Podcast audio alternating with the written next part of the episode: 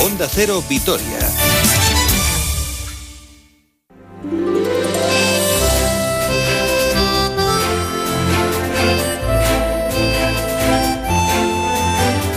Más de uno Álava. Susana Marqués.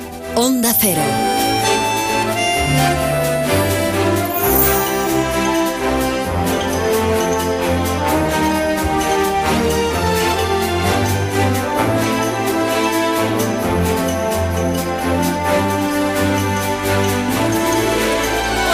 Aquí un día más, un lunes más, estrenando esta última semana del mes de octubre. Como pasa el tiempo, aunque eso debería ser una buena noticia en este año, que lo que estamos deseando es que termine y que pase cuanto antes.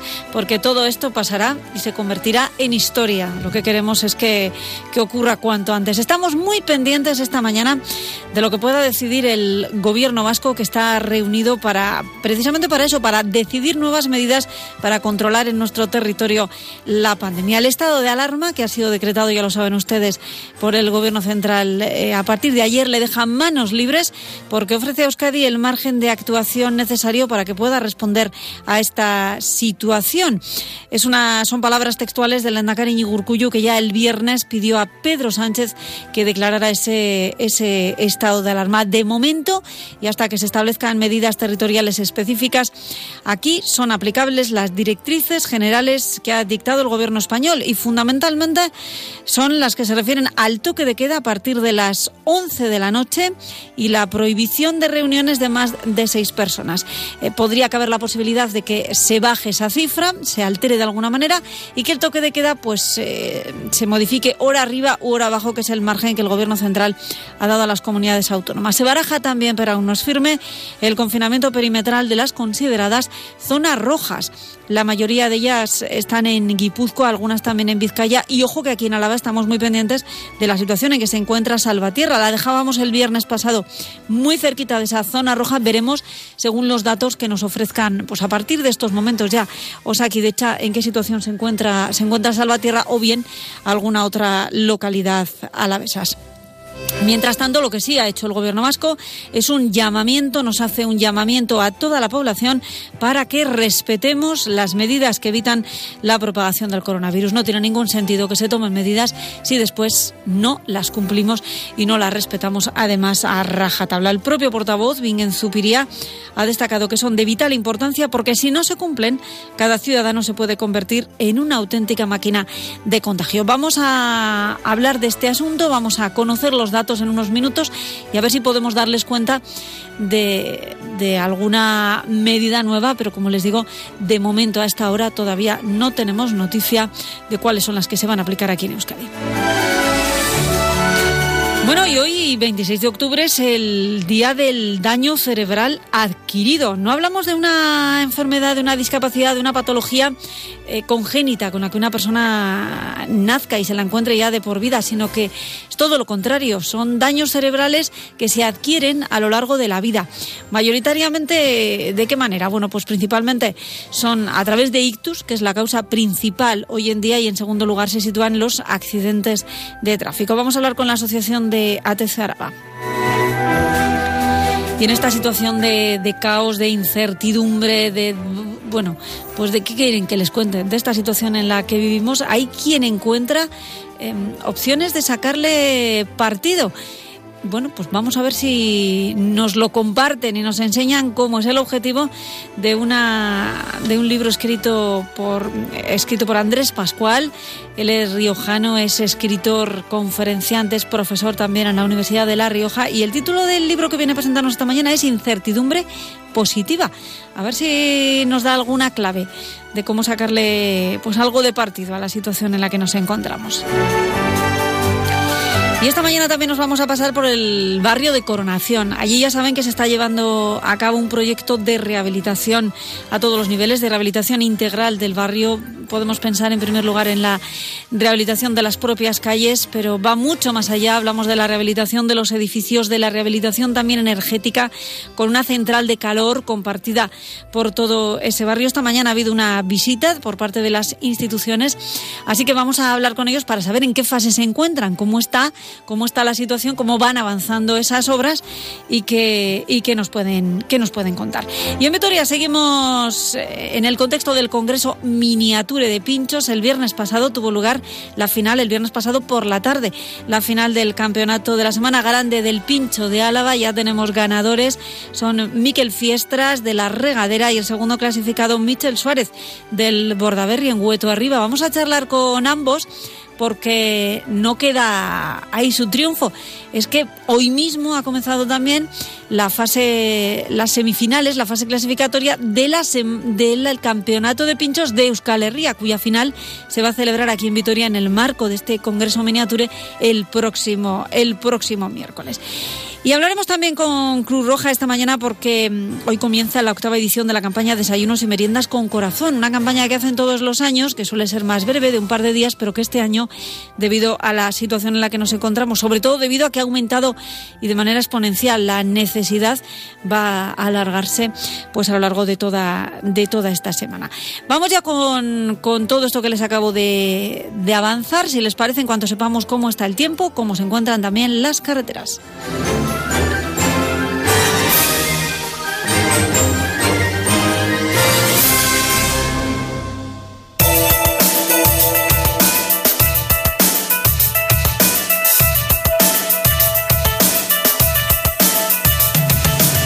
Centro Audioprotésico de Euskadi en dato 18 patrocina el tiempo. Vamos en primer lugar, como siempre hacemos a esta hora, hasta Euskalmet, Jayone Munarriz, Guardión. Caixo Guardión. Bueno, tenemos un lunes un poco, en fin, menos mal que no llueve, ¿eh? porque lo demás, ¿cómo va a continuar el resto de la jornada? Bueno, pues eh, la verdad es que vamos a seguir sin grandes eh, cambios. Eh. Lo más destacable va a ser el ambiente frío, con máximas por debajo de los 15 grados prácticamente en toda Álava. Y después, bueno, pues el viento de componente oeste seguirá metiendo algunas nubes algo más, más compactas y no se descarta que por la tarde se pueda producir alguna precipitación ocasional débil, sería sobre todo en el norte de Álava, pero en general, bueno, pues la tarde será tranquila sin precipitaciones, salvo algún chubasco eh, esporádico que se pueda producir. Gracias. Mañana más. Agur. Agur. Centro Audioprotésico de Euskadi ha patrocinado el tiempo. Estamos de vuelta en CADE, Centro Audioprotésico de Euskadi. Tu centro auditivo de confianza reabre sus puertas con todas las medidas de seguridad e higiene. Nuestros especialistas te atienden personalmente para revisar tu audición. También desinfectamos tus audífonos y comprobamos que están en buen estado. CADE, Centro Audioprotésico de Euskadi. Te esperamos en calle Eduardo Dato, número 18.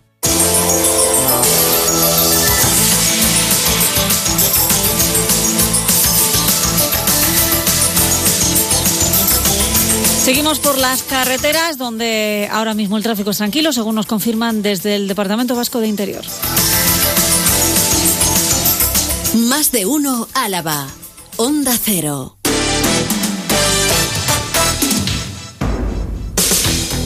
Las 12 y 38 minutos ya les decía que estábamos pendientes de los datos que a partir de las 12 y media siempre nos comunica Osakidecha. Hacen referencia a la situación 24 horas antes eh, como se imaginarán, la situación no es buena ni muchísimo menos. Marian Ruiz está consultando ahora mismo esos datos y menos la cara que me está poniendo la Marian. Ay, hola, Susana. Pues ya ves, es que son días de mucha intensidad informativa y además cuando las noticias que hay que trasladar, pues la verdad es que no están siendo las que desearíamos. Pero bueno, en cualquier caso, eh, vamos allá con esos datos. es una primera lectura porque acaba de llegar ese boletín epidemiológico. Eh, ayer domingo, ya sabes que es habitual que se realicen menos pruebas eh, por parte de Osakidecha. En cualquier caso, fueron más de 10.580 los test que se realizaron, de los que 940 resultaron positivos. Eh, la tasa de positividad llega al 8,9%. Si nos fijamos en nuestro territorio, los nuevos positivos confirmados ayer por Osakidecha son 67 contrasta con los más de 380 en Guipúzcoa y 477 en Vizcaya. La situación de Guipúzcoa es, sigue siendo, desde luego, la peor, con una tasa que supera los 700 casos en esa tasa acumulada en las dos últimas semanas por 100.000 habitantes, una tasa que es la mitad en nuestro territorio. En Álava se sitúa en 300 37. Estábamos muy pendientes también de conocer la situación en los municipios alaveses que más se podían acercar a ese semáforo rojo, ¿verdad? Decíamos que Salvatierra se nos quedaba el viernes pues muy cerquita de esa franja, no sabemos cómo eh, si tenemos ya la foto y no vaya a ser que algún otro municipio con el que no contábamos se haya podido asomar un poco a ese color de preocupación de semáforo. Pues de momento tranquilidad entre comillas, y digo tranquilidad porque no se ha llegado, pero bueno, que vista la evolución de la situación, pues no sería de extrañar que en las próximas jornadas llegáramos a ese semáforo rojo en Agurain, en Salvatierra. A día de hoy esa tasa se encuentra en el 434, la supera. Eh, y luego la otra cifra que teníamos que pensar también, eh, que detenernos, perdón, es la de Vitoria, que también se encuentra en naranja, pero es 366, un índice todavía que nos da algo de respiro, por así decirlo. Sí, pero que nos da algo de respiro, pero que nos obliga a tomarnos las cosas muy en serio. Sí, sí, sí, sin duda. Y además, me vas a perdonar, eh, Susana. Eh, nos tenemos que fijar también en la situación de los hospitales, eh, no cabe ninguna duda. En el UA tenemos 69 pacientes ingresados. De ellos, 12 se encuentran en estado crítico en la UCI. Este fin de semana han sido 11 personas más las que han sido ingresadas. Es una situación muy a tener en cuenta porque está claro, eh, no hay que mirar más que a nuestro alrededor para ver que la situación va a ir empeorando mm, día a día, porque las medidas que se toman a día de hoy todavía tardan en tener una repercusión en los contagios. Y entonces, pues lo único que nos queda es eh, seguir muy pendientes de todas las indicaciones que se nos den desde las autoridades sanitarias. Lo cierto es que hoy esperábamos a primera hora de la mañana tener ya conocimiento de las medidas específicas para Euskadi por parte del Gobierno vasco. Desde las 8 de la mañana esa reunión de la Comisión de Seguimiento del Plan Visiberri pero de momento no tenemos noticia. Mm, hay quien da por hecho que se van a limitar esas agrupaciones de seis personas. Bueno, pero no lo sabemos. Pero no lo sabemos, no tenemos ningún tipo de confirmación. Tampoco sabemos si se van a modificar los eh, horarios del toque de queda en esa horquilla que dejó abierto el Gobierno central con la declaración del estado de alarma o si se va a limitar eh, la entrada o salida de los municipios más afectados. Y aquí son de momento todos incógnitas. Lo único constatado son esos nuevos datos confirmados por Osakidecha. A la tarde va a haber una rueda de prensa del responsable Ignacio Garitano para analizar la situación y es lo que hay. Y trasladar ese mensaje, yo creo que todos, eh, desde nuestros momentos y en nuestro entorno, lo que tenemos que hacer es insistir, ¿no? En reforzar esos mensajes de vamos a tener todos mucho cuidado, vamos a tomar precaución, vamos a cumplir las normas, vamos a hacer las cosas bien. Vamos a hacer las cosas bien para que luego no tengamos que lamentarnos más adelante. Marian Ruiz, muchas gracias. Gracias a ti. Si hubiera novedad a lo largo del programa, yo te lo cuento. Sí, sí, por supuesto.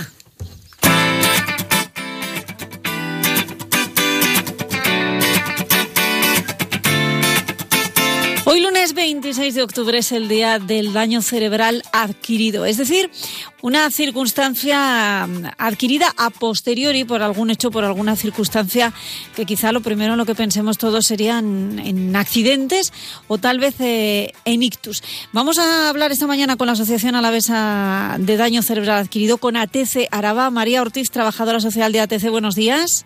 Hola, buenos días, Egunon. Bueno, al menos un día al año que nos podamos acordar y acercarnos un poquito a vosotros, ¿no, María? Eso es, y más especial este año, ¿eh? Si cabe. Sí, este año es especial para todo, para esto también. claro, una asociación de personas con daño cerebral adquirido eh, como la vuestra, ¿cómo va a tener o cómo va a celebrar o a hacerse visible en una jornada como la de hoy? Bueno, pues hoy como ha tocado este año, toca reinventarse y toca adaptarse a la situación, entonces pues bueno, pues eh, se va a celebrar eh, pues de forma online esta tarde. Bueno, lo primero, eh, dar las gracias al Ayuntamiento, Diputación, porque ya están dando visibilidad desde este, desde este fin de semana al 26 de octubre, el Día del Año Cerebral, eh, iluminando los edificios de color azul. Entonces, este fin de semana ya hemos empezado ¿no? a dar un poco de, de visibilidad a nuestro colectivo y a y al daño cerebral adquirido. Y esta tarde sí que habrá una tertulia donde se le da el manifiesto de este día y donde podremos compartir un ratito pues con, con Aurora La Saleta, una escritora que ha escrito un libro sobre el daño cerebral invisible, ella también es persona afectada, y bueno, este, tendremos un ratito, un espacio para poder comentar sobre el daño cerebral. Y creo que, corrígeme si me equivoco, pero me parece que se puede seguir desde una pantalla instalada en el Centro Cívico Ibayondo. Eso es, eso es para personas pues que no pueden acceder de forma online. En Ibayondo se ha reservado una sala y, allí eh, pues va a haber eh, una pantalla para poder seguir la tertulia de la tarde, efectivamente, sí. Yo decía, María, que las causas principales que a todos se nos ocurren en una primera reflexión, a nada que nos ponemos a pensar sobre ello, serían los accidentes o los ictus, ¿no? Y me imagino que igual los ictus lo que más. Eso es. Así como cuando nació la asociación hace 25 años, la causa era eh, los traumatismos por accidentes de, tráfico, eso es. Eh, bueno, pues el perfil y la causa ha cambiado totalmente y ahora es el, el, ictus, ¿no? Esta otra pandemia que tenemos ahí silenciosa, por así decirlo, sí, sí. ahora sobre todo ictus, sí. Y además el ictus que afecta más a mujeres que a hombres afecta más a mujeres que hombres. Eh, las edades también, pues bueno, sí que eh, afecta más en una media edad de 70 años, 65, 70 años, pero cada vez vienen personas más jóvenes, menores de 50 años. Hmm. Claro, tú hacías antes referencia a la charla de esta psicóloga de Aurora La Saleta, que va a hablar sobre mm, esas secuelas invisibles. Eh, ¿A qué os referís exactamente con secuelas invisibles? Bueno, eh, cuando una persona sufre un daño cerebral, dependiendo de la causa y de la y, y, de dónde se eh, dónde se produzca esa esa lesión en el cerebro, eh, se ven afectadas eh, diferentes aspectos, ¿no? De una persona que pueden ser las físicas o las que llamamos eh, esas secuelas invisibles, que son las que no se perciben a simple vista, las cognitivas que llamamos, pues una persona que tiene problemas de memoria, de atención, de concentración, problemas de, mm, para comunicarnos, de lenguaje, todas esas secuelas que muchas veces eh, son más incapacitantes que una secuela a nivel físico. Hmm. Claro, y que es con estas personas con las que vosotros desde la asociación, bueno, con estas y con todas, trabajáis, ¿no, María? Eso es, aquí se trabaja con eh, cualquier persona que haya sufrido un daño cerebral y que las y, con independencia de cuáles sean sus sus secuelas, con la persona y con la familia, porque esto afecta, esto es un antes y un después para la persona, pero para la familia también es importante tener en cuenta lo que es todo, ¿no? Lo que es la persona y, y la familia, sí. Efectivamente. Oye, no sé si eh, la pandemia ha influido también en la rehabilitación. Es muy importante en personas con ictus, además, en una rehabilitación lo más eh, temprana posible, ¿no, María? Sí, pues al igual que otras causas y otras enfermedades, esta pandemia lo que está haciendo es que esa atención que, podíamos haber tenido hace un año, pues este año haya, se haya visto trastocada y modificada. Entonces, eh, pues al igual que la asociación pues tuvo un parón de unos meses, ha habido personas pues que han sufrido un daño cerebral y que esa rehabilitación en un primer momento pues haya tenido que ser pues un poco más tarde debido a todo a todo esto que nos ha pasado. Sí, sí. Así que hay que cuidarse más que nunca y extremar las, eh, bueno, pues las medidas para evitar, sobre todo, hombre, si un accidente, pues no podemos hacer mucho más allá de la precaución, pero eh, sobre todo para la prevención de ictus. Te lo pregunto porque hace poquito hablaba con un psiquiatra y me decía, me hacía hincapié en la importancia de controlar la tensión, de llevar unos hábitos de vida saludables para evitar ese tipo de accidentes eh, cerebrales, ¿no? Mm, eso es, eso es. Sí, parece que eh, tanto para, para prevenir un, un, ictus como para nuestro día a día, siempre si llevamos unos hábitos de vida, ¿no? Pues de, pues de, de mm, control, pues nuestra alimentación, pues ejercicio, pues el estrés, eso va a evitar o, o, o, vamos a intentar prevenir dentro de, nuestras posibilidades el que, el que nos puedan ocurrir, ¿no? Estos acontecimientos. Mm. ¿Cuántas personas en Álava eh, se encontrarían en esta situación de daño cerebral adquirido? Eh, a ver, la asociación está formada por 200, 220 familias.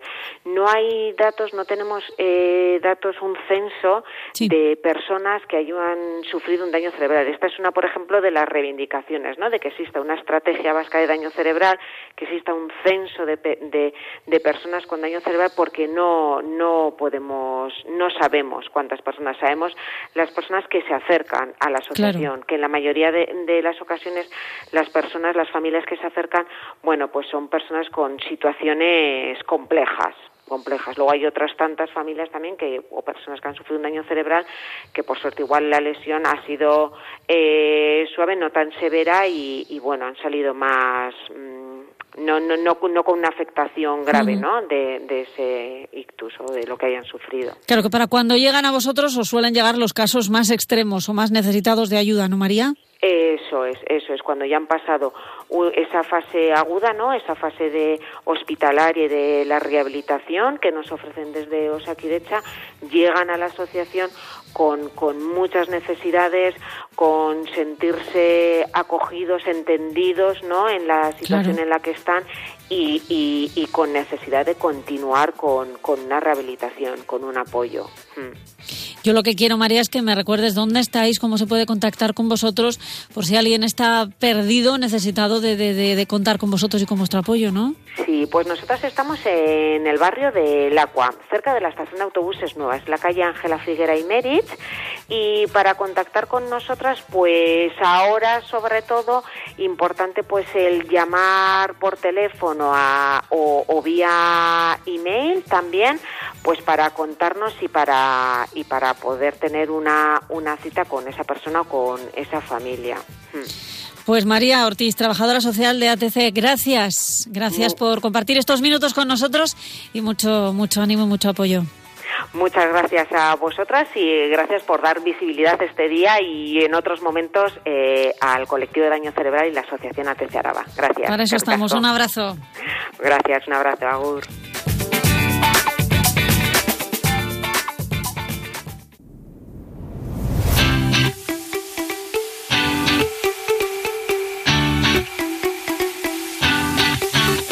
Incertidumbre positiva convierte la inseguridad, el caos y el cambio en una vía al éxito. Esto es lo que promete el escritor y conferenciante Andrés Pascual en su último libro editado por Espasa. Andrés, buenos días.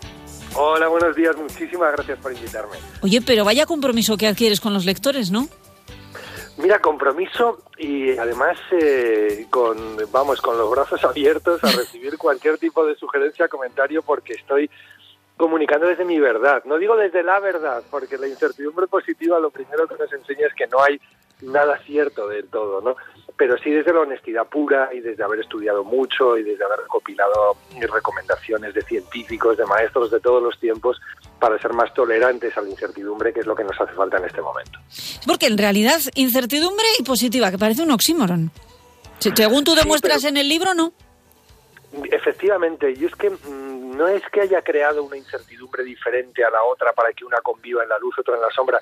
La incertidumbre, según la, la contemplamos, siempre ha sido positiva, siempre ha sido una fuente de libertad, una fuente de oportunidades por el flujo de cambio, de opciones de prosperidad.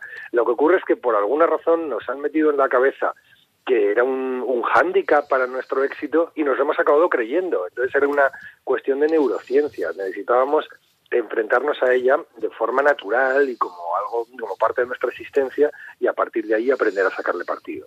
Claro, porque tú dices que la incertidumbre positiva está vinculada a la confianza en uno mismo. Claro, es que eh, igual estamos demasiado condicionados o nos han hecho creer es que hay que tenerlo todo controlado, hay que saber absolutamente todo. Y claro, eso es imposible y más en una situación como la que nos encontramos ahora mismo. Claro, efectivamente, la sensación de control, la seguridad es una falsa ilusión. No, pero esto no es ni bueno ni malo, es así. ¿no? Lo que no podemos permitir es que una palabra, como la incertidumbre, una simple palabra que no significa nada más que ausencia de certezas, nos paralice, ya que el secreto de la prosperidad es la acción. O sea, tenemos que dejar de preocuparnos por la incertidumbre como un fantasma terrible que está por ahí y empezar a ocuparnos de lo que realmente está al alcance de nuestra mano. ¿no? Entonces, hombre, no se puede banalizar. El mundo es muy complejo y ahora más todavía por la situación. Pero no podemos dejar que una palabra anule nuestra capacidad de actuar. Por eso tenemos que ser más tolerantes y buscar las vías para convertir la inseguridad, el caos y el cambio eso en una vía a nuestra prosperidad personal. Sí, claro. Y eso que te queda a ti muy bonito dicho así, ¿eso cómo se consigue? ¿Cómo se hace? Pues, no, hombre, eh, también esa es la segunda parte del compromiso. claro. La parte de convencer, lo que hago es mostrar las vías. El camino para conseguirlo. Efectivamente, mira, empiezo el, libro Incertidumbre Positiva con un test. Con un test, cierto. Sí que creo que todo el mundo debe hacer. ¿Por qué? Porque tenemos que saber cuál es nuestro nivel de tolerancia a la incertidumbre. Además, es muy facilito. Es un test de las universidades de Regina y de Houston que hicieron para, para una asociación americana y viene muy bien para saber nuestros puntos flacos. ¿Por qué? Porque si no sabemos cuáles son nuestras debilidades frente al cambio, o frente a, la inseguridad, nos quedamos atrás frente a aquellos que sí son más tolerantes, que se comen al final la mayor porción de la tarta. ¿no? Y una vez que sabemos cómo somos, en qué situación estamos, pues propongo el método de la incertidumbre positiva, que son siete pasos con ejercicios prácticos y, y ejemplos plásticos, pero vamos para cualquier persona. Porque al final es eh, un libro aplicable a empresas, sí, pero sobre todo aplicable a la vida cotidiana también, porque la incertidumbre no solo nos bloquea en las cosas importantes, nos bloquea en las cositas pequeñas del día a día, que son las que realmente nos hacen la vida más fácil cuando las llevamos bien.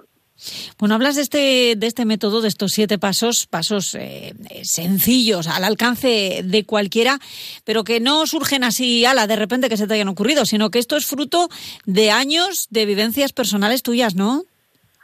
Sí, bueno, yo mismo, claro, dejé, después de 20 años de ejercicio de la abogacía, dejé mi despacho para dedicarme a una vida aparentemente incierta, que era escribir y dar conferencias y, preparar estas locuras. Pero lo cierto es que, que, a partir del momento en el que salté lo encontré todo. O sea, dejas, mides de otra forma. La incertidumbre positiva no va de tener, de tener certezas, tener seguridad, tener eh, orden, va de ser de crear un nuevo yo más tolerante, de con que lleve la vida más fácil, de un yo que es consciente de que la incertidumbre es nuestro estado natural, que es uno con el momento presente para aprovechar todas las opciones del momento, entonces que es mm, eh, valiente y, intuitivo para andar el camino y lo mejor es que a partir de este nuevo yo, de este ser, el tener viene por añadidura, porque claro, las metas llegan con fluidez. El problema es que la incertidumbre nos provoca parálisis, estrés, nos cerramos a las opciones, nos ponemos a la defensiva contra el mundo, que eso es algo de lo que hablo en el primer paso, ¿no? El vacíate de malos hábitos. Lo primero que tenemos que hacer es quitar esas cosas que favorecen la incertidumbre en nuestra vida, que son las quejas, el levantarnos y, y crear el drama de nuestra vida. O sea, todo es terrorífico a nuestro alrededor, pongámonos escudos para que nada nos golpee. tenemos que retirar estos hábitos nocivos para luego empezar a colocar los hábitos facilísimos de la, de la incertidumbre positiva. Claro, el método de los siete pasos eh, es empieza por lo que tú decías, vaciarse de malos hábitos, destruir las certezas, eso no es nada fácil tampoco, ¿eh? Dejar atrás el pasado, crear el futuro ahora, conservar la calma, confiar en la estrella de cada uno y disfrutar el camino. Sí, mira, has hecho uno que es importantísimo, que es destruir las certezas. Mira, siento decirle a todo el mundo que nos está escuchando que los cascos de los vikingos no tenían cuernos. eran un invento del diseñador de vestuario de las óperas de Wagner. ¿no? Pero bueno, frente a estas certezas que tenemos, que son inofensivas, hay otras mucho más poderosas que se alimentan de incertidumbre y que nos limitan nuestro margen de acción y nos roban la libertad. Por ejemplo, no tengo edad ya ni inteligencia suficiente para encontrar un trabajo nuevo después del COVID. es que nos lo acabamos creyendo por utilizar palabras absolutas como siempre, nunca, todos. O sea, y es entonces cuando se produce lo que se llama la rueda del PSSC, que de un pensamiento, simplemente como es la incertidumbre, nos lleva una sensación por ejemplo, pues mira, eh, se quedase en la boca a un sentimiento que es de frustración o de incapacidad y a un comportamiento que es me tiro en el sofá y no hago nada. Entonces es cuando desde luego no vas a encontrar trabajo, porque te has bloqueado por una sola palabra que te ha generado la rueda, ¿no? Entonces debemos destruir estas certezas con ejercicios, pues eh, muy sencillos que también eh, propongo en el libro, lo que llamo la guía para destruir certezas, ¿no? Entonces por eso todo tiene una propuesta de interiorizar una nueva situación, pero también pues una, eh, una forma de llevarlo a cabo. Bueno, esto lo, explicas, lo analizas, lo, muestras con ejemplos a lo largo de tu libro, pero creo que hoy también, si alguien quiere, quiere conectarse, puede charlar contigo, ¿no, Andrés? Sí, por supuesto. Sí, hoy voy a estar en el aula de cultura del correo. Y ¿En el aula virtual? en el aula virtual. En este caso, si alguna vez he estado, muchos lo sabéis, en el aula eh, presencial, aquí en la Florida, que estaríamos hablando de ello ahora mismo si no estuviéramos en la situación en la que estamos, eh, vas a estar, pero de, a través del ordenador. Pues eh, lo dicho, esta tarde, a partir de las 8. Gracias, Andrés, y un abrazo. Nada, muchísimas gracias a vosotros.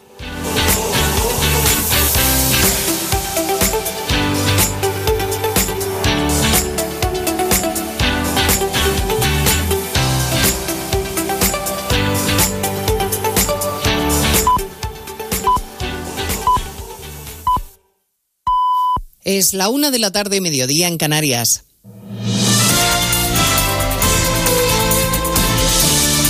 Noticias en Onda Cero. Buenas tardes, les avanzamos a esta hora algunos de los asuntos de los que vamos a hablar con detalle a partir de las 12 en Noticias Mediodía, con el país de nuevo sumido en un estado de alarma que el presidente Sánchez pretende alargar hasta el mes de mayo. Un escenario de más de seis meses que va a necesitar del apoyo parlamentario para salir adelante. La oferta que acaba de hacer el líder del PP, Pablo Casado, para apoyar la medida incluye dos condiciones. Una, que no dure más de ocho semanas. Dos, que haya un compromiso para un cambio de legislación que permita utilizar leyes ordinarias. José Ramón Arias.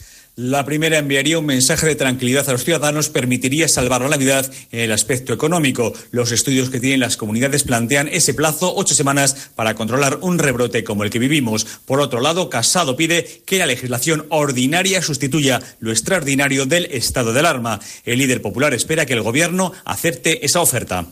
Por tanto, esta es la oferta que hacemos, una oferta, creo, generosa, duplicando ya lo que para nosotros debería ser un límite básico, que es la jurisprudencia que tenemos hasta ahora, y eh, creo que es razonable para lo que pide la Unión Europea y lo que nuestro marco jurídico y los expertos vienen diciendo.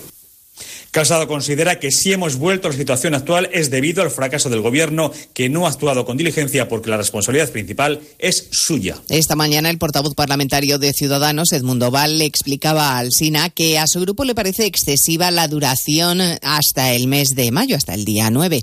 Aunque es verdad que apenas dos horas después parece que Ciudadanos se conforma con que sea Sánchez quien comparezca para dar explicaciones de forma periódica y se mantenga esa duración de seis meses. Una condición de la que también hablaba Edmundo Val esta mañana en más de uno. De lo que se trata básicamente ahora en la negociación con el Gobierno es de hacerles comprender, de hacerles ver que es imprescindible que el presidente del Gobierno, en las sucesivas prórrogas del estado de alarma, tiene un periodo que sea razonable, que sea eh, operativo, de acuerdo con eh, esta, este objetivo de lucha contra la pandemia, acuda al Congreso de los Diputados a rendir cuentas de las cosas que preocupan.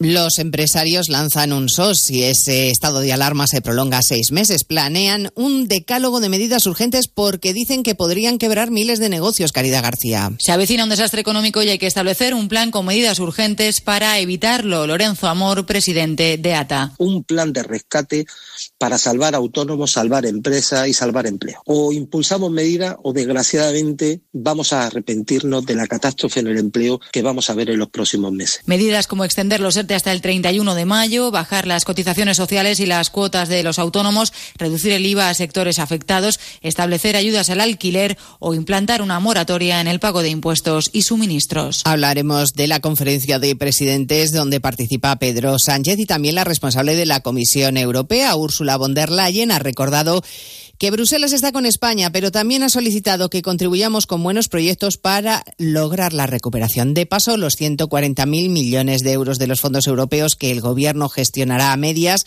con las comunidades autónomas. Mientras tanto, las cifras de contagio en el mundo siguen subiendo, ya superan los 43 millones de casos, se disparan en Europa, en Alemania, Francia, Italia y también en Bélgica, que teme el colapso del sistema sanitario por la avalancha de infecciones en esta segunda ola. Corresponsal comunitario Jacobo de Regoyos. Dicen las autoridades belgas que los hospitales de este país podrían estar saturados en 15 días. Por eso han hecho un llamamiento desesperado a la población para que limite las relaciones sociales y sean más responsables, porque ahora mismo aseguran estamos peor que en primavera. Las cifras están desbocadas. El país ha registrado hasta este 26 de octubre más de 305.000 contagios y más de 10.000 muertes por COVID-19. Los problemas más importantes están en la capital, Bruselas, y en el sur del país, en Balonia. Desde este lunes, además, el toque de queda empieza a las 10 en vez de a las 12.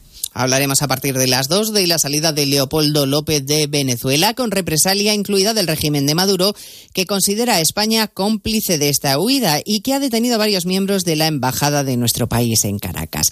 Y les contaremos datos sobre violencia de género que aporta hoy el Observatorio contra la Violencia Doméstica. Solo el 15% de las víctimas denuncia al agresor que en la mayoría de los casos es plenamente consciente de lo que hace Belén Gómez del Pino. En la mitad de las sentencias estudiadas, el autor del asesinato se entregó voluntariamente tras el crimen, lo que atenúa su pena. Por ello, el observatorio plantea la necesidad de suprimir este beneficio, ya que en ningún otro tipo delictivo se observan cifras similares. Además, el 86% de los crímenes se calificaron como asesinato, lo que implica que se cometieron con alevosía o ensañamiento. Hay una influencia mínima de disfunciones mentales o de consumo de alcohol y droga, lo que muestra que los crímenes se cometen con plena conciencia y voluntad de ejecutarlos. El informe refleja un aumento de la edad media tanto en agresores como en víctimas. En el periodo estudiado se sitúa en el entorno de los 44-45 años. Bueno, pues en 55 minutos les contamos todos estos y otros asuntos en una nueva edición de Noticias Mediodía, la del lunes 26 de octubre. Ahora les dejamos con Chema del Olmo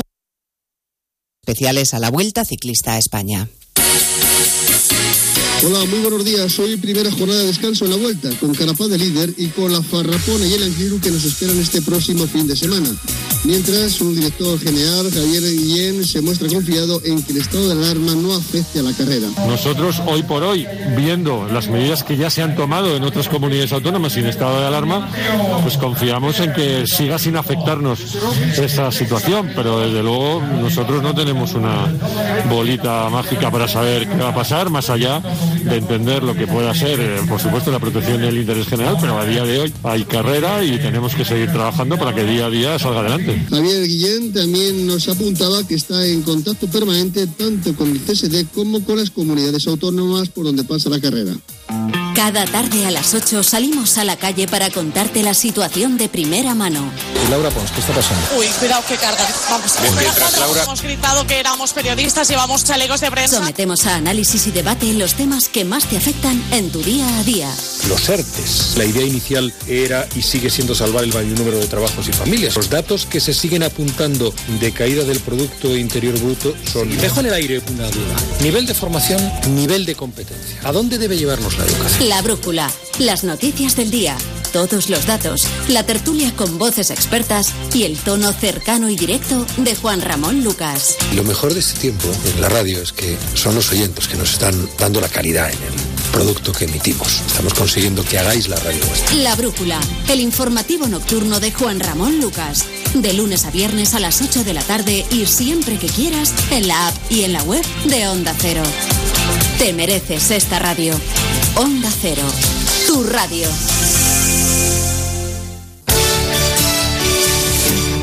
Onda Cero Euskadi.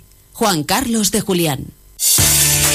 El Guardián, declarado el estado de alarma, el gobierno de Urcuyu ultima las últimas medidas restrictivas a aplicar en nuestra comunidad para controlar el incremento de la pandemia. Se ha reunido ya la comisión asesora del plan Visiberri 2, la encargada de evaluar la propagación del COVID, y ya por la tarde a las tres y media se reúne el LABI también con el Lendakari a la cabeza. Ya sabemos que el gobierno va a implantar medidas que van a afectar por igual a toda la comunidad autónoma. Mientras tanto, la preocupante curva de contagio se mantiene en el País Vasco, aunque la cifra de contagiados, 940, baja de los 1.000 tras cuatro días superando este número. La tasa de positividad se queda en el 8,9 tras realizarse más de 10.000 pruebas PCR. Se han localizado 67 infectados en Álava, 477 en Vizcaya y 381 en Guipúzcoa. En los hospitales, en las UCIs, hay 76 pacientes con COVID. Y San Sebastián es la primera capital, la primera gran ciudad que entra en zona roja, supera los 500 contagios por 100.000 habitantes. El alcalde Neco Goya apela a la responsabilidad de los donostiarras. Tenemos que tomar conciencia de nuestro papel en, en esta situación, de lo que importa nuestro comportamiento para hacer frente a esta situación. De, independientemente de que nos lo prohíban, seamos capaces de adoptar esas medidas de precaución que sabemos cuáles son, porque es nuestra responsabilidad en gran medida no, que no suceda lo que nadie queremos que suceda, que es el colapso del sistema de salud. Y en zona roja ya han entrado 39 municipios vascos. Por ejemplo, Localidades guipuzcoanas como Irún, Deva, Rentería, Lasarte, Oyarzun, Usurbil, Villabona y Mutricu. También las vizcaínas, Musquiz, Avante y Ciervena, Amorebieta y Galdacao. Y los sindicatos de Asaquidecha mantienen las tres jornadas de huelga convocadas para este jueves 29 en Álava, 5 de noviembre en Guipúzcoa y 12 de ese mes en Vizcaya, aunque estemos en estado de alarma y sean conscientes, dicen, del incremento de la presión asistencial, sostienen las centrales que la plantilla está en una situación límite.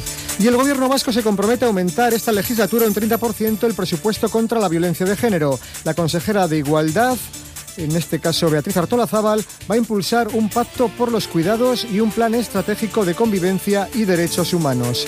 Y ha arrancado en Bilbao el BIME, que reúne a profesionales de la industria musical de todo el mundo. En el apartado de BIME City se van a celebrar 13 conciertos en tres espacios de la capital vizcaína, también la proyección del documental de Jordi Évole sobre Pau Donés. En Vitoria les recuerdo que ha comenzado el campeonato de pinchos de Euskal Herria, se celebra dentro del Miniatur Pinchos Congress, en este caso en el Palacio Europa, que es el escenario de esta competición que va a durar hasta el próximo miércoles. Otro apunte, tal y como parecía lógico, Abao Bilbao Ópera no va a celebrar la segunda función de Il Turco en Italia prevista para esta noche a las 10.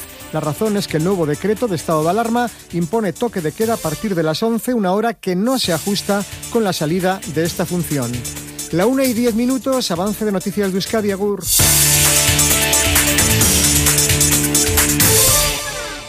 Más de uno Álava. Susana Marqués. Onda Cero.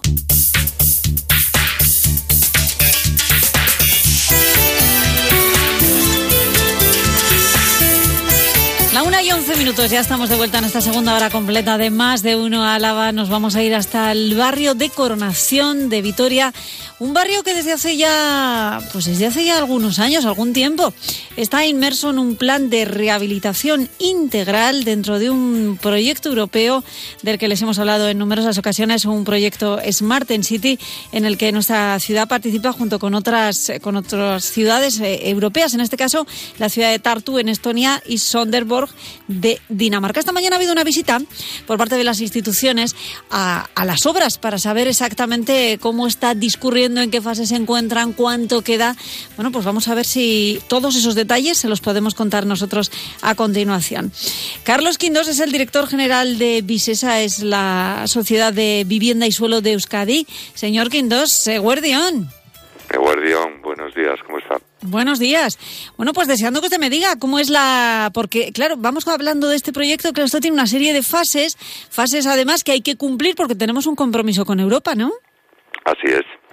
Así es, el, compromiso actual es terminación el 31 de julio del año que viene, pero no solo por la crisis sanitaria, sino por la necesidad de, prorrogar un año el proyecto con el fin de tener monitorizadas al menos durante un año todas las viviendas.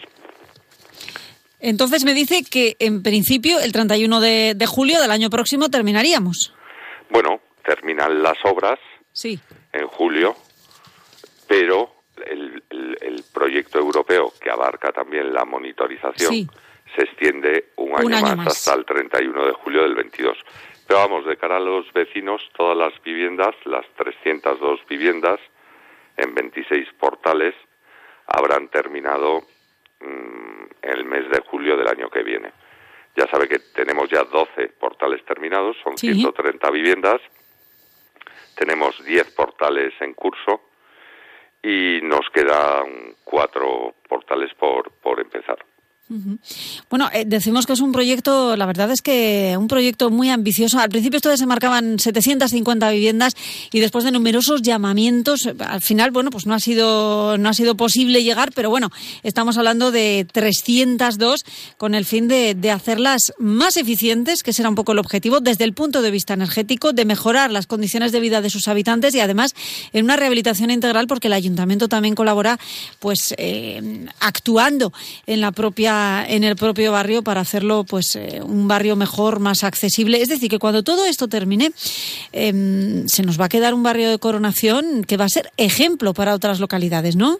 Pues sí, hoy en el paseo que hemos eh, podido dar con el consejero Arriola y el, y el alcalde Hurtara, pues hemos podido ver en ese pequeño recorrido cómo desde cualquier punto del barrio ya son visibles y, perfectamente identificables las actuaciones que ya han terminado, aparte de que el barrio pues tiene otros 10 portales con, con andamios, ¿no?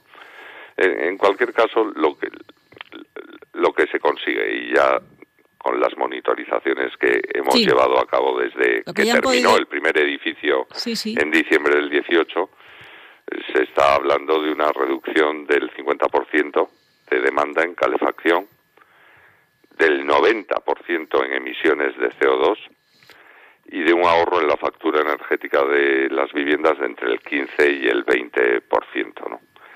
Todo ello lleva a que haya una satisfacción, sí, ¿por qué no decirlo, no? Hay satisfacción entre los vecinos que apostaron por este proyecto, menos de los que hubiéramos querido, pero en cualquier caso son una cifra nada desdeñable, 302 vecinos, 26 edificios que han mejorado en el sentido que le digo sus condiciones de vida.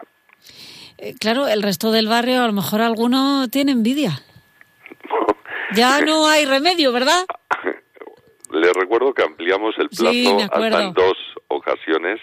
Terminó definitivamente el 31 de diciembre del 18.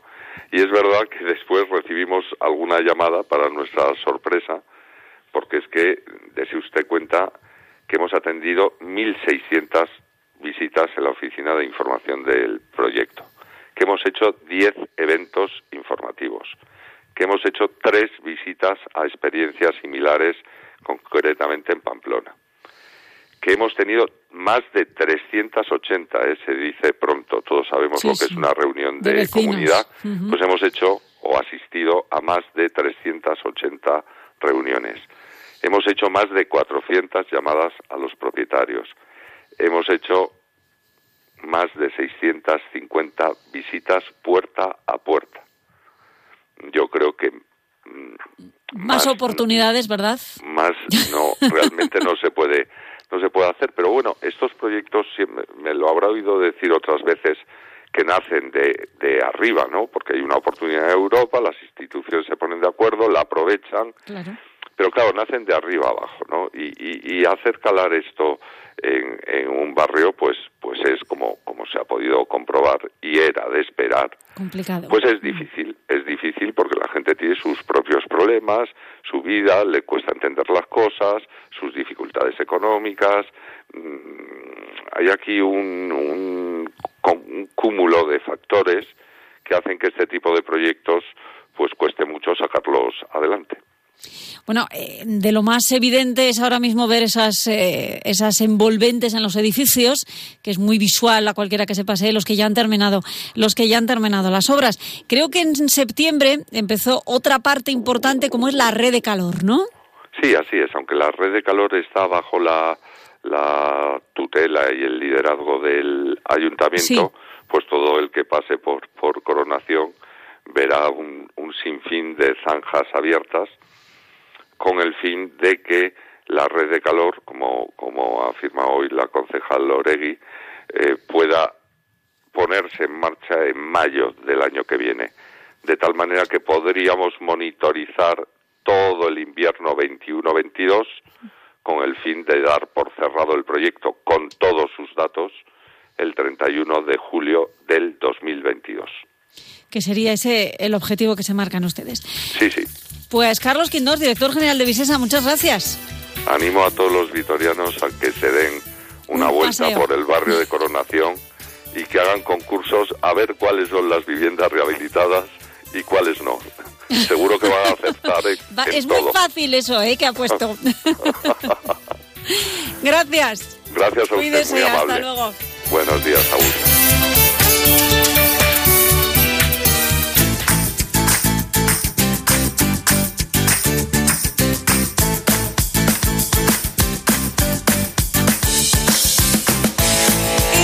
Que ya hemos hecho hambre, vámonos a darnos un paseo por eh, los locales de hostelería de Vitoria porque se está celebrando, ya lo saben, el, eh, el Congreso Miniature. En ese contexto ha tenido lugar la Semana Grande del Pincho de Álava, cuyo final se celebraba el pasado viernes por la tarde. Es decir, que no nos daba tiempo desde este programa de poderles, eh, bueno, pues dar, así como solemos hacer en otras ocasiones, el nombre de los ganadores, el pincho ganador. Hemos tenido que esperar un poquito, pero ya lo tenemos.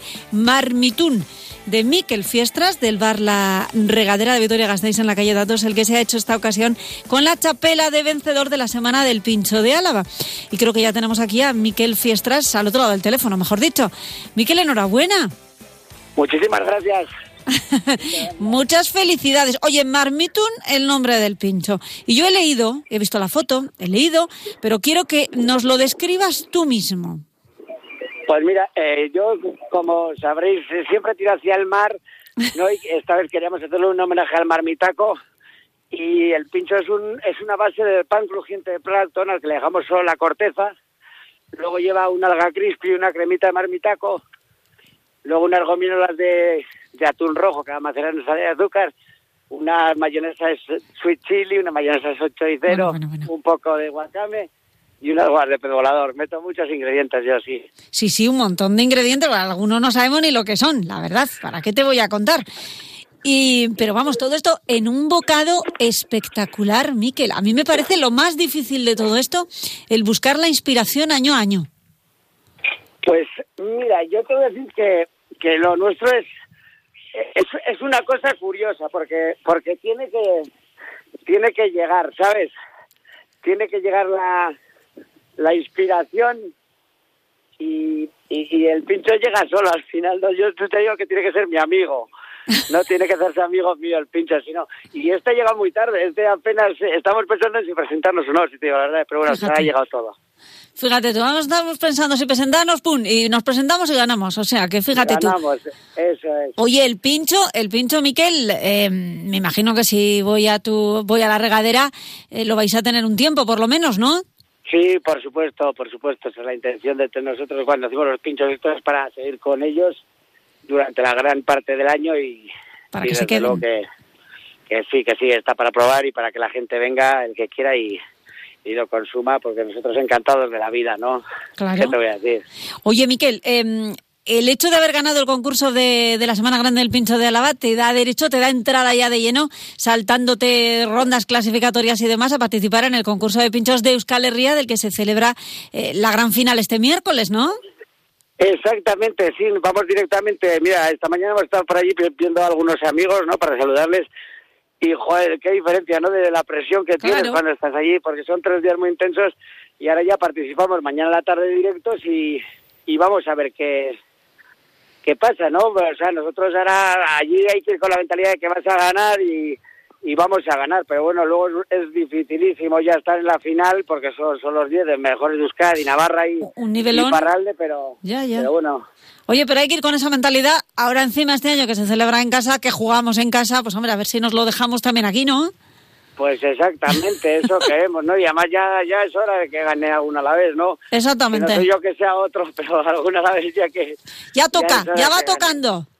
Ya va tocando, ya va tocando. Pues a ver si el marmitún de Miquel Fiestras lo consigue. Enhorabuena una vez más y gracias. Muchas gracias a vosotros, chicos. Un abrazo. Un beso, hasta luego. Bueno, y este era un local de Vitoria, el que se ha alzado con el primer premio, el que se ha colocado en segunda, en segunda posición, ha sido el Bordaberry de Hueto, donde se encuentra Michel Suárez, su autor. Hola Michel, buenos días y enhorabuena tú también. Hola, buenos días, muchísimas gracias. Bueno, ya no sé si es más difícil pensar en el pincho, eh, hacerlo, eh, o ponerle nombre, porque ostras, qué papada, es el tuyo. Mira, pues, pues el nombre al final es importante. Hombre. Bueno, dentro de lo que es la, la, la elaboración, el pensar el pincho, que también es muy complicado, pero el nombre, bueno, al final tienes que poner un nombre que enganche y que tenga que ver con, el pincho, lógicamente. ¿Y tú esto te lo cuidas o te lo curras especialmente? Porque me viene a la cabeza aquel otro de los tres cerditos, que también era tuyo, y claro, digo, esto, Miquel debe, Michel debe tener un, un nombrador de pinchos. no, bueno, pues, pues, pues suelo ser yo, ¿eh? Y uno que se llama Pork and Roll, que también... Que también, cierto. Sí, y al final, pues eh, sí, eh, se me ocurre, de repente, pues hice el pincho, lo freí y vi que tenía forma de ostra. Y lo ves dije, ahí. Mira, oh, ostra, qué papada. Pues, Pues ya porque está. dentro lleva una papada y ya está, ahí estaba el nombre. Porque te iba a pedir que nos lo describieras, claro, una papada, que es en, que- en lo que consiste el pincho, ¿no? Pero una papada, Eso es. ¿cómo y qué más? Mira, pues eh, lo que es el exterior del pincho, lo que realmente se ve son dos pieles de bacalao cocidas 7 minutos a 55 grados, luego las, las recorto en forma redonda y hacemos una especie de ravioli. Dentro va una papada cocinada 24 horas a 65 grados, lleva aceite de sésamo, lleva manzana verde, lleva una salsa japonesa que se llama yakiniku, lleva jugo de carne, jerez y, y poco más, creo que nada más. Eh, esa- esa- ¿Te esa parecerá papada- poco? bueno, esa, esa papada se traba con el con, con la salsa que te he comentado y se rellenan los raviolis. Luego se pega la parte superior de, de la de la piel de bacalao y directamente se ala. Y a comer. está. Y ese es el pincho. Pincho, que si vamos a que si vamos a tu restaurante, al Bordaberry de Hueto, mm, podemos disfrutar también al Pues, menos un tiempo, eh, ¿o no? Vamos a intentarlo. Lo que pasa es que ahora estoy de vacaciones porque estoy trabajando para Miniature Claro. y, y empiezo a trabajar el sábado y espero que para el domingo ya tenerlo operativo para todos los clientes que lo deseen. Y además, eh, sé que tú incluso este año no te ibas casi ni a presentar. Pues no, mira, la verdad no tiene intención, porque ya desde el año pasado llevo colaborando con el tema de Minature y del campeonato de escalería de pinchos, y pero este año con la situación que se ha dado a cuenta del COVID, pues lo que queríamos era pues arrimar un poco el hombro, ¿no? Colaborar con la organización para, para que fuéramos uno más en el, en el certamen de Álava. Y mira, pues lo hice para eso y he tenido la suerte de quedar segundo detrás del monstruo, de la gran Miquel Fiestra. Pues Miquel, Michel, ahí estáis. Michel Suárez del Bordaberry de Hueto, muchísimas gracias. Enhorabuena. Vale. Un año más, enhorabuena, un año más. Gracias, Un Agur, beso,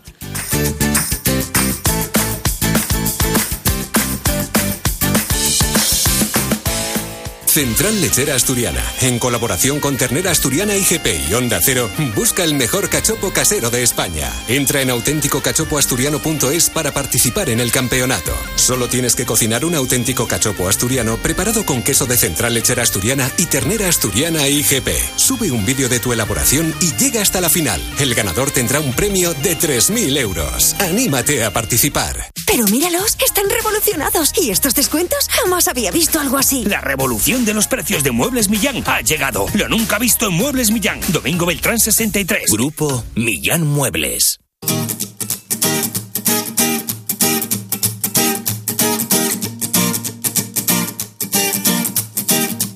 Hoy lunes comienza la octava edición de la campaña Desayunos y Meriendas con Corazón, una campaña que impulsa Cruz Roja, así que con ellos vamos a charlar en los siguientes minutos. Jesús Cantero, presidente de Cruz Roja en Álava, buenos días. Buenos días, ¿qué tal? Bueno, hablamos de una campaña octava edición, por lo tanto no es algo que se repite, aunque me supongo que este año la cosa será muy distinta. ¿Cuál es la, la finalidad en qué consiste esta campaña, Jesús? Bueno, la, la finalidad es eh, la de recoger eh, alimentos al final para desayunos y para meriendas, porque hay que repartirlos en las familias que más lo necesitan, porque este año, pues eh, con, la crisis que estamos sufriendo del COVID, pues está entrando mucha, muchas más familias en situación de vulnerabilidad. Claro, hablábamos de, de octava edición. Tradicionalmente veníais haciendo esta, esta campaña con una duración de un par de días. Claro, tú hacías referente a la situación de necesidad agravada en, el, en este momento en el que nos encontramos, lo que os lleva a que dure mm, prácticamente toda la semana, hasta el sábado, ¿no? Exactamente, toda la semana. Empezamos, empezamos hoy y terminamos el, el sábado. Entonces, a ver, el objetivo a nivel nacional es recoger dos millones de, de desayunos y meriendas.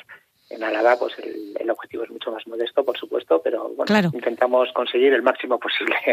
Bueno, ¿y cómo se puede participar? Porque creo que os apoyáis en, en algún supermercado, ¿no?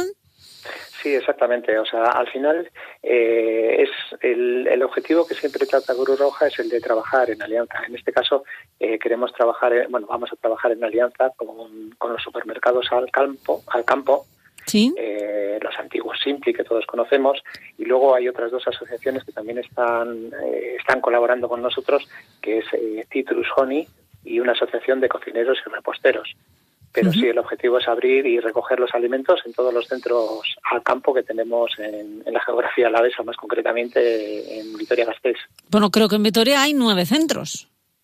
Exactamente, tenemos, tenemos nueve centros eh, repartidos por, por toda la ciudad. toda la ciudad. Y luego, bueno, queremos, bueno, queremos no vamos, ya tenemos preparadas a 120 personas que se van a encargar de, de recoger todos los alimentos que, que la sociedad alavesa seguro que nos, que nos donará. O sea que desde hoy y hasta el sábado se puede acudir a alguno de estos centros y comprar alimentos eh, de desayuno o de merienda que se entrega a los voluntarios para que vosotros hagáis después eh, ese reparto. ¿Es así, verdad?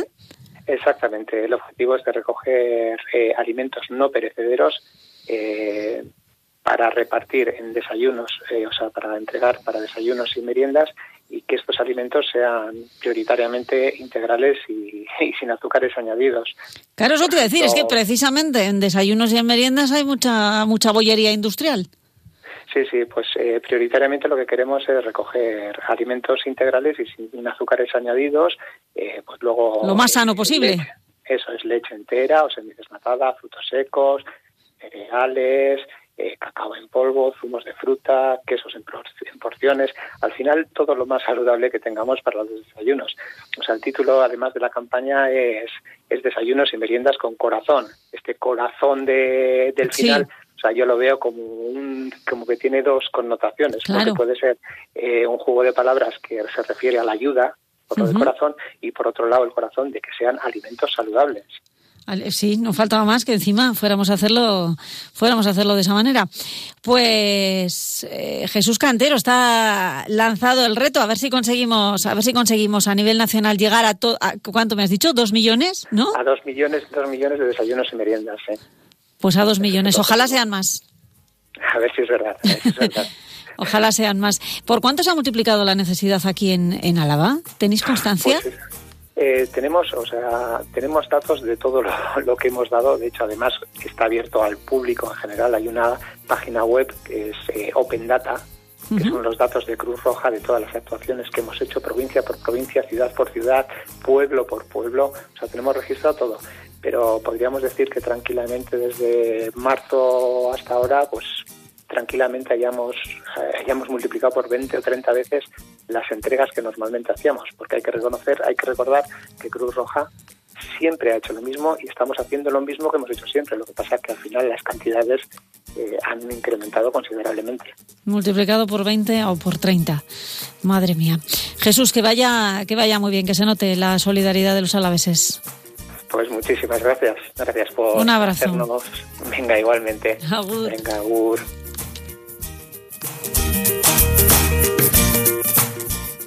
Entonces, doctor, ¿todo bien? No dejes tu salud para más adelante. Tu tiempo es vital. Ven ya a nuestros hospitales Vitas y cuídate desde hoy con nuestros mejores especialistas. Más información en vitas.es. Vitas, hospitales seguros. Más de uno Álava. Onda Cero. La una y media, tiempo de repasar la actualidad local que nos acerca Ángeles Ormeño. Buenas tardes. Muy buenas tardes. A estas horas tenemos el cielo cubierto y 12 grados de temperatura en las carreteras sin problemas para circular. Entre finales de noviembre y principios de diciembre se abrirá el plazo de inscripción para las 163 plazas de la oferta pública de empleo del Ayuntamiento de Vitoria. El objetivo es que los exámenes puedan llevarse a cabo antes de Semana Santa, si la situación sanitaria lo permite. El concejal de Recursos Humanos, Iñaki Gurtubay, ha destacado que estas plazas de empleo público van dirigidas a administrativos, técnicos de informática, técnicos de delineación y personal de enseñanza en el ámbito de la música. El pasado viernes firmé las bases de la convocatoria de una OPE, de una oferta pública de empleo del grupo C1, administrativos y técnicos medios. La idea es consolidar el empleo público en el ayuntamiento, es decir, que la temporalidad baje por debajo del 10% y que los, los trabajadores municipales tengan plaza en propiedad. Para ello vamos a convocar una 163 plazas que se unen a las 169 que convocamos de los grupos A y B. En lo relativo a los grupos C1, C2 y E, la previsión es que a lo largo de los dos próximos años se complete una oferta de empleo que en conjunto contempla cerca de 700 puestos de trabajo.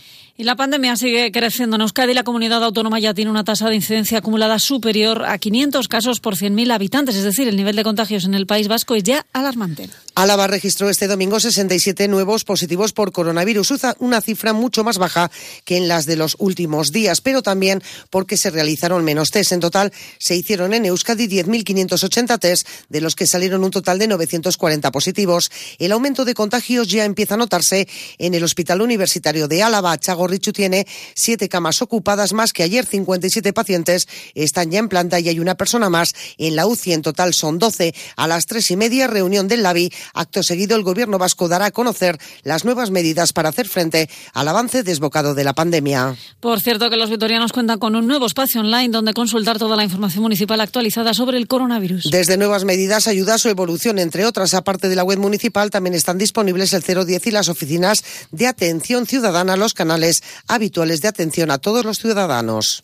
Abrimos página laboral. Los trabajadores de Alestis y Aernova se han reunido en la CUA con representantes del Departamento de Industria del Gobierno vasco a quien reclaman su implicación para evitar despidos en ambas empresas y la puesta en marcha de ERTES. Los trabajadores de Alestis han convocado dos días de huelga mañana, martes y el jueves para denunciar el despido de 87 trabajadores de la planta de Vitoria Blanca Díaz de Mendíbil, representante de ELA en el comité de empresa. Les pedimos que haya cierto compromiso con el sector aeronáutico que está pasando unos momentos muy críticos en el que se están amenazando con despidos masivos de, las plantillas. Eh, yo pertenezco eso al comité de Alestis y hemos planteado para mañana y para el jueves dos días de huelga. Eh, reivindicando el que se apliquen medidas como el ERTE y que no se destruya empleo masivo. Mañana martes, eh, paro también de 24 horas de los trabajadores de las plantas de Tubaces de Llodio y Amurrio en defensa del empleo. Importante reunión la que se ha vivido esta mañana en la planta de Mercedes entre la dirección y los sindicatos. Sobre la mesa estaba la previsión de cierre de este año y la estimación para 2021. Datos que acaban de llegar hasta nuestra redacción. Para 2020 el programa de producción es un volumen de 125.000 unidades. La previsión de cancelación con cargo a la bolsa de los días 18, 21, 22 y 23 de diciembre y la previsión de no activación de los días 7, 28, 29 y 30 de diciembre. Ya para el 2021 se prevén 131.500 unidades. El modelo de trabajo previsto para el inicio del año serán tres turnos de producción durante los tres primeros meses, de los cuales uno de ellos trabajará con un tacto diferente. Aún no está confirmado el modelo de trabajo para el año completo y el inicio previsto para la producción será el próximo 4 de enero. Satisfacción institucional por las obras de rehabilitación que Visesa está llevando a cabo en 302 viviendas gracias al proyecto Smart en City. Este proyecto que cuenta con casi 7 millones de euros de financiación, de los que un millón y medio llega de Europa, era más ambicioso ya que querían llegar a 750 viviendas. Sin embargo, se ha, quedado, se ha quedado en 302 en total. Se han adherido 26 comunidades. El consejero vasco de Planificación Territorial, Vivienda y Transportes, Iñaki Arriola, reconoce que esperaban una mayor respuesta y espera que a futuro los vecinos no se arrepientan hubiera gustado que hubiese sido más amplio? Pues evidentemente, y así estaba planteado, ¿no? Pero no dependía solamente de la voluntad de las instituciones, dependía también de que las comunidades de vecinos compartieran esta apuesta que, que se les ponía delante y que aprovecharan la oportunidad. Ha habido comunidades, 26 comunidades, que han sabido aprovechar la oportunidad y otras, pues por lo que sea, pues han dicho que no. Bueno, no sé si el futuro hará que se arrepientan. Las reformas ya han terminado en 12 portales, 10 se encuentran en obras y las cuatro restantes comenzarán en breve para finalizar en julio de 2021. La red de calor se conectará a las viviendas pasado el invierno, así lo adelantaba la concejal de territorio, Ana Oregui. Estamos ya trabajando en la red de calor, como es obvio, también en la, en la, nueva, en la nueva caldera que se está también realizando ahí detrás y las conexiones se harían después de pasado el después de pasada la época de invierno o sea no vamos a hacer esas conexiones en, en la época de frío y estamos hablando que el verano que viene estaremos viendo ya las conexiones a las, a las viviendas para que la próxima temporada de invierno, el próximo invierno, pues eh, puedan, puedan ya utilizar este, este nuevo sistema. Más cosas. El Partido Popular ha exigido al Gobierno municipal una explicación de por qué se están derivando menos personas al comedor social de desamparados que el año pasado. La concejal popular Ainhoa Domaica ha remarcado el compromiso del consistorio adquirido en el comedor de desamparados de derivar 90 comidas y 90 cenas a diario para evitar el cierre de este servicio que cumple ya 50 años de vida.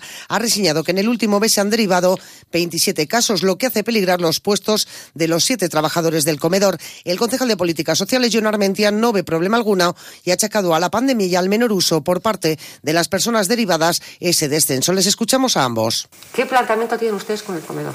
¿Lo van a dejar morir? ¿Por qué pactan 90 menús y mandan 27? ¿Por qué a día de hoy tenemos una ejecución del 37,5% cuando el año pasado estábamos a un 75,3% y no llegó la cantidad? Queremos claridad, lo quieren los trabajadores, lo quiere la obra social. ¿Se va a mantener un comedor sin déficit con derivaciones al ayuntamiento o se les quiere abocar a un cierre sin decirles claramente que se prescinde de sus servicios. En los primeros meses del año 2020 se mantenían datos similares al 19, pero a partir de marzo y coincidiendo con la situación de pandemia, dio un fuerte descenso de las derivaciones.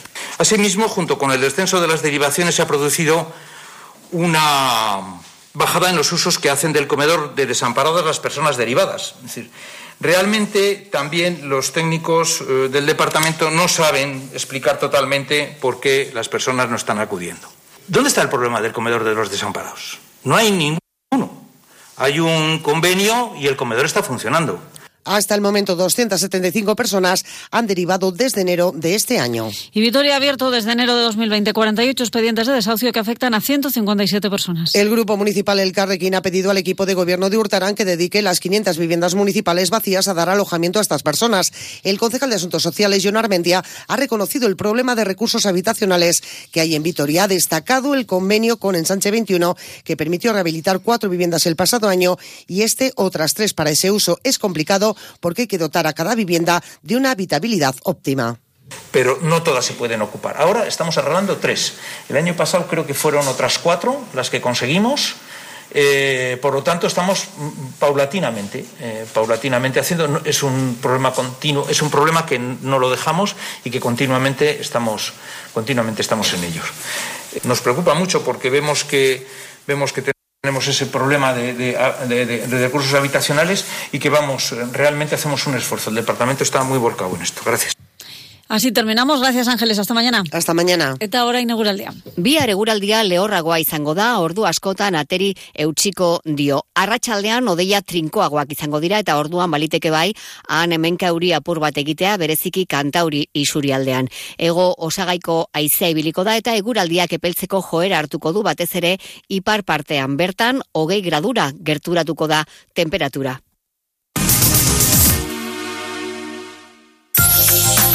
Día a día más fácil con ayudas técnicas Araba. Camas articuladas, sillas de ruedas, rehabilitación, butacas ergonómicas, sistemas de protección antiescaras, toallitas de higiene y complementos para el baño. En Ayudas Técnicas Araba hay una solución para cada problema de movilidad. Ayudas Técnicas Araba en la avenida Gasteiz 51, Vitoria. Teléfono 945 22 57 48. Badakizu zer den euskaraba.eus, arabarrentzat irekitako informazio leio digital handiena. Euskaraba.eus euskararekin lotutako diru laguntza ekintza datu eta albisteak aurkituko dituzu. Euskaraba.eus, euskararen eta arabarron elkargunea. Arabako foru aldundia.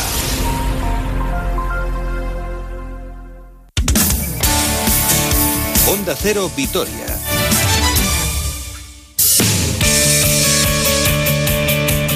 Tiempo ya para ocuparnos de la actualidad del deporte con Roberto Vasco. Y hola, Roberto. ¿Qué tal, Susana? Buenos días. Bueno, y además creo que empezamos hablando de la Vuelta Ciclista. Llega por fin a Álava. Mañana será nuestro gran día. Hoy, de momento, jornada de descanso, ¿no? Efectivamente, aunque ya tenemos a gran parte de los corredores por aquí, por este territorio. Y enseguida vamos a saludar al director general de la Vuelta a España. Pero hoy jornada de descanso días de hacer pruebas PCR, que es un día también que tiene lo suyo, y mañana esa séptima etapa, Vitoria-Valdegovía, 159 kilómetros, se saldrá de la capital alavesa, se pasará por Landa, Gopegui, Murguía, se subirá en dos ocasiones el puerto de Orduña, Espejo, Salinas de Añana, Subijana, Izarra y Berberana, entre otras eh, localidades del territorio alavés. Ayer triunfo para Johnny Zaguirre, el corredor del Astana en Formigal, y es el nuevo líder Richard Carapaz, el eh, corredor ecuatoriano del conjunto Ineos. Los tres grandes favoritos a ganar esta ronda española están entre los cinco primeros. Carapaz es el líder. Primo Roglic está a 30 segundos, Enric Mas a 1.07, en medio Hugh Carty y Daniel Martin que están a 18 y 20 segundos respectivamente. Escuchamos al nuevo líder de la prueba, el ecuatoriano Richard Carapaz. Es una alegría muy grande porque hemos venido trabajando muy bien esta última semana. Sobre todo creo que hemos tenido muy buen desempeño y, y nada, no, hoy lo hemos intentado, nos ha salido muy bien y sobre todo pues que, que yo creo que este es el premio a la recompensa para el equipo. Eh, conocía lo que, cómo era la etapa al final y bueno, he dejado hacer un poco también ¿no? a la gente que estaba interesada y luego ha habido la verdad que muchos ataques eh, por parte de otros corredores y, y, bueno, no, sin más yo había calculado más o menos mi distancia y me he movido en el momento justo. Bueno, sí, todavía queda mucha, mucha vuelta ¿no? y bueno, vamos a defenderlo, es un lujo poder defender un gran mayor. Las impresiones del líder de la prueba, de Richard Carapaz. Saludo al director general de esta Vuelta a España, que es Javier Guillén. Hola Javier, buenos días. Hola, muy buenos días. Bueno, Javier, hoy día de descanso, aunque para el director de la vuelta imagino que descanso poco, ¿no? Con eh, los PCR y demás. Bueno, sí, los días de descanso se entienden más de cara a los corredores, aunque es verdad que el resto de la organización, pues digamos que disponemos de algo más de tiempo para, para nosotros. Hoy es un día de, de muchas eh, reuniones, de evaluar un poco cómo llevamos la vuelta, de preparar las siguientes eh, etapas, de acometer, bueno, pues alguna cosa que ha sido dejando porque está siempre pendiente de, de carrera, pero ciertamente el día de descanso también es un, un no parar, aunque bueno, aquí en Vitoria estamos encantadísimos, como bien dices también, pues estamos pendientes de, de, los test que se están realizando y bueno, pues un día muy ocupado por, por mucho descanso que sea. Antes de entrar en la etapa de mañana aquí en nuestra tierra, ¿cómo está siendo esta vuelta para el director? Una vuelta tan atípica. Pues eh, muy atípica, muy diferente, muy distinta. La verdad es que todo el tema del, del COVID pues eh, nos tiene muy ocupados constantemente con las medidas que, que, hemos adoptado y que tenemos que estar siempre pues eh, implementando con muchísima concentración, pero la carrera está, está muy bonita. Yo creo que ayer tuvimos un auténtico etapón, la verdad es que la general está muy disputada, de hecho ayer pues hubo cambio de líder, pero todavía tenemos a muchos corredores con opciones y desde luego se nos queda pues eh, digamos lo que es la siguiente parte de vuelta que, que viene pues eh, muy emocionante. Yo estoy encantadísimo porque bueno, con todas las dificultades que hay este año el, el, regalo que nos están haciendo los corredores con, con, esta disputa que tienen, pues la verdad es que compensa muchas cosas. Hace un par de semanas estabas por aquí presentando esta etapa en eh, tierras alavesas. La semana pasada charlábamos con Joseba Beloki, quien fue un poco el precursor de, de esta idea. ¿Qué esperamos mañana de esta etapa entre Vitoria y Valdegovía? Bueno, no es una etapa fácil de digamos de, de tratar de saber qué va a pasar, ¿no? Porque yo creo que Orduña es un puerto pues eh, bastante exigente, hacemos dos pasos, el último pues queda más o menos cerca de, de, meta, estamos corriendo pues en unas fechas que no son las habituales y bueno, yo me imagino que ayer pasaron cosas que a lo mejor algunos de los gallos de, de la general pues le gustaría restañar algún segundo que, que perdió, pudiera llegar la escapada, no, no, no digo que no, pero ahora mismo tal y como está la clasificación, digamos que muy abierta y con esa situación tan extraña para todos en cuanto a las fechas, pues eh, es una etapa muy muy abierta. Más creo, por las planificaciones o las previsiones meteorológicas que tenemos, que va a hacer buen tiempo y desde aquí bueno, será muy de agradecer, sobre todo después de lo que tuvimos ayer. Seguro que nuestro amigo Joseba Beloki te dio mucho la lata para que trajeses aquí la vuelta, ¿no? Bueno, la verdad es que nos llevamos muy bien muy fácil trabajar con él y sobre todo él sí que es verdad que hizo de introductor y de embajador tanto de, de Vitoria Capital como de, de Valdegovía. Nos pusimos de acuerdo enseguida y la verdad es que tener a alguien como Veloki pues eh, te permite trabajar muy bien lo que es la etapa porque esto no consiste en de dónde sales y a dónde llegas, sino que tú tienes un perfil en, la cabeza. Le dijimos más o menos, pues mira, nosotros nos gustaría hacer una llegada de este tipo con algún tipo de dificultad antes. Eh, recuerdo que le dije, no la quiero con final en alto, me gustaría que bueno pues que fuera una llegada que, bueno pues que fuera más en más en llano no sé si antes de puerto después de puerto y ya vino con, con bueno pues con todo el tema de, de Orduña sobre todo también nos habló muy bien ¿no? De, de, lo que es el paisaje que vamos a tener, porque a nosotros nos gusta mucho adornar la, la etapa en, en televisión y yo creo bueno, que se dieron todas las claves que nos necesitamos para tener una gran etapa. Por último, Javier, tú siempre has insistido mucho ¿no? en traer la vuelta aquí a Euskadi, por un poco por la afición. Este año, evidentemente, no, no puede haber público, pero ¿qué tiene el País Vasco, qué tiene Euskadi para que tanto te guste y para que tanto te guste traer la prueba aquí? Pues tiene, a ver, a mí lo que más me gusta es su afición. Desde luego, este año no, y es una pena, ¿no? Pero cuando vienes aquí a ver las carreteras con tantísima, tantísima gente, eso es un lujo y un y un privilegio. Luego tiene recorrido, tiene un territorio magnífico. Aquí, bueno, pues eh, lo que hagas eh, te permite meter dificultad, te permite adornarlo pues eh, con el mar, con la montaña y desde luego pues eh, yo creo que eso es mm, perfecto. Y luego la tradición ciclista. Yo creo que aquí, bueno, pues eh, se han escrito grandes páginas del, del ciclismo y, yo creo que es una tierra que la vuelta tiene que insistir siempre que pueda. Por lo tanto, no es solo eh, la vocación que tengo yo por venir aquí, que es eh, absoluta, sino yo creo que cualquiera que quiera tener éxito con, con la vuelta tiene que estar en Euskadi sí o sí. Muy bien, eh, no te quitamos más tiempo, que sé que tienes un día muy ocupado. Javier Guillén, director general de esta Vuelta a España, muchas gracias por estar aquí en Onda Cero. Un abrazo, gracias. Muchísimas gracias.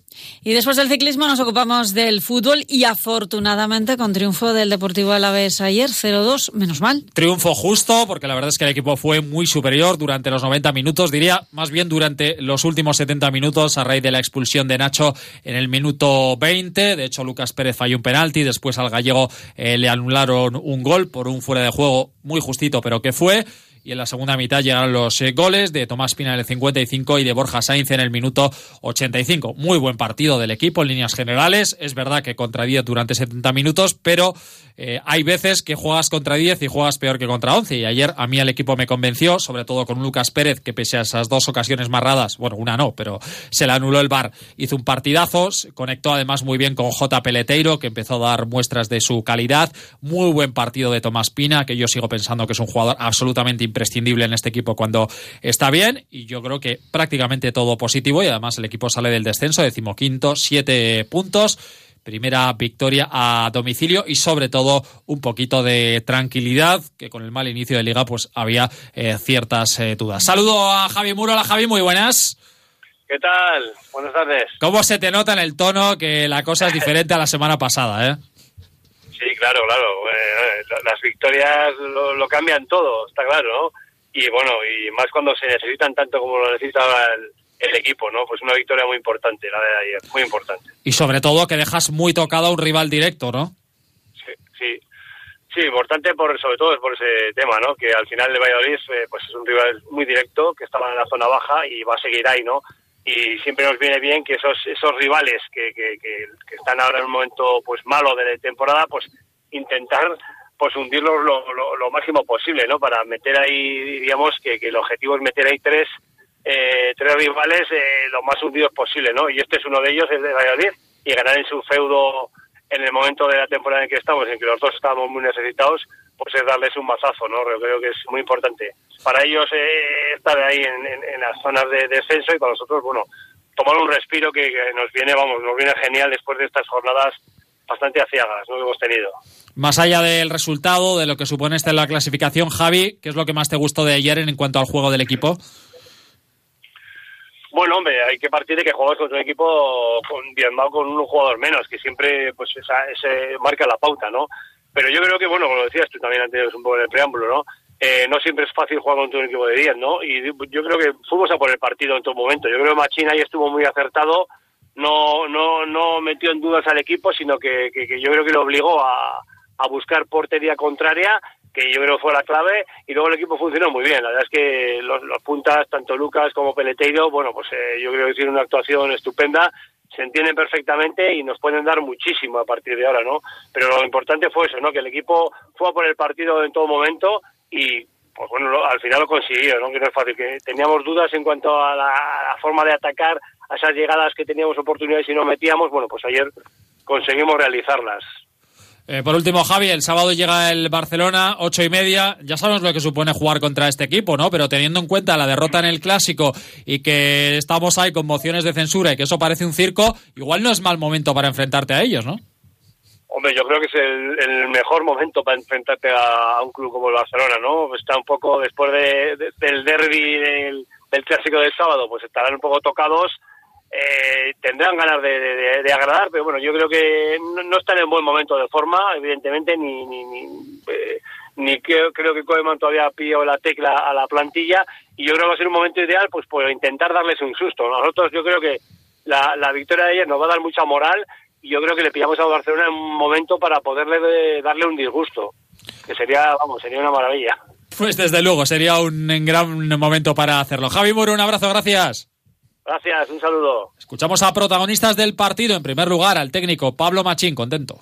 Estoy contento porque los futbolistas también se merecen después de llevar, creo que más méritos que puntos, pues conseguir esta victoria que no es que nos conformemos, pero sí que da un poco de respiro y de tranquilidad para seguir, como decimos, avanzando, porque tenemos eh, ya nuestro próximo rival ahí que, va a ser complicado contra el Barça. Escuchamos al autor del primer gol, gran partido el suyo ayer, Tomás Pina. Sí, siempre pues eh, muy bien hacer un gol. Yo no soy de, de, hacer muchos, pero siempre, últimamente, todas las temporadas, pues por suerte alguno cae y bueno, muy contento por, por el gol y, sobre todo por, porque sirva para, para llevarnos los tres puntos. Y por supuesto, al final, ya te digo, yo creo que el equipo había tenido mejores sensaciones que, puntos teníamos, y, pero lo que cuenta es, la clasificación y al final pues si no, si no consigues eh, ganar partidos, eh, subir puestos en la clasificación, pues puede entrar el nerviosismo y, es más difícil el, bueno, el, progresar. Entonces que esta victoria pues, va a servir para eso, para, para afianzar esa idea de, juego que tenemos y para seguir creciendo. Y el segundo gol fue obra de Borja Sainz. Llegó, vio y marcó. Salió en los últimos minutos y marcó ese segundo tanto. Hablaba el canterano albiazul. Pues bueno, yo creo que el equipo ha estado bastante bien desde el minuto, desde el minuto cero. Yo creo que el penalti no nos ha hecho decaer. Hemos seguido y, hemos conseguido los tres puntos que era lo que, lo que el equipo quería.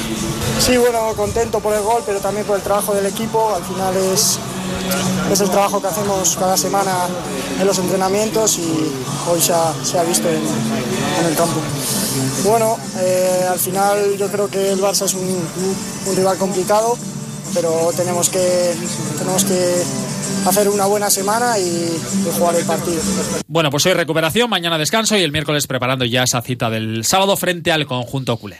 Vamos a hablar ya de baloncesto, derrota del Vasconia, además de las que más escuecen, porque fue en el último segundo. Sí, con un triple de Ferran Basas que le dio la victoria al Juventud por 83 a 82 en un partido, la verdad es que tuvo de todo porque el equipo empezó fatal, hizo una primera parte horrible, de hecho llegaron a ir 16 abajo en el tercer cuarto, pero empezaron a remontar, liderados por un gran Pierre a Henry con 24 puntos se pusieron 5 arriba, falta de 1-14, pero el francés, que lo estaba haciendo absolutamente todo bien, falló un tiro libre, eso le dio alas a la escuadra catalana y al final se acabaron llevando el triunfo, que dicho sea de paso, yo creo que fue justo porque en líneas generales fueron mejores. Y al final del partido, Dusko Ivanovic no estaba nada contento con el rendimiento de los suyos.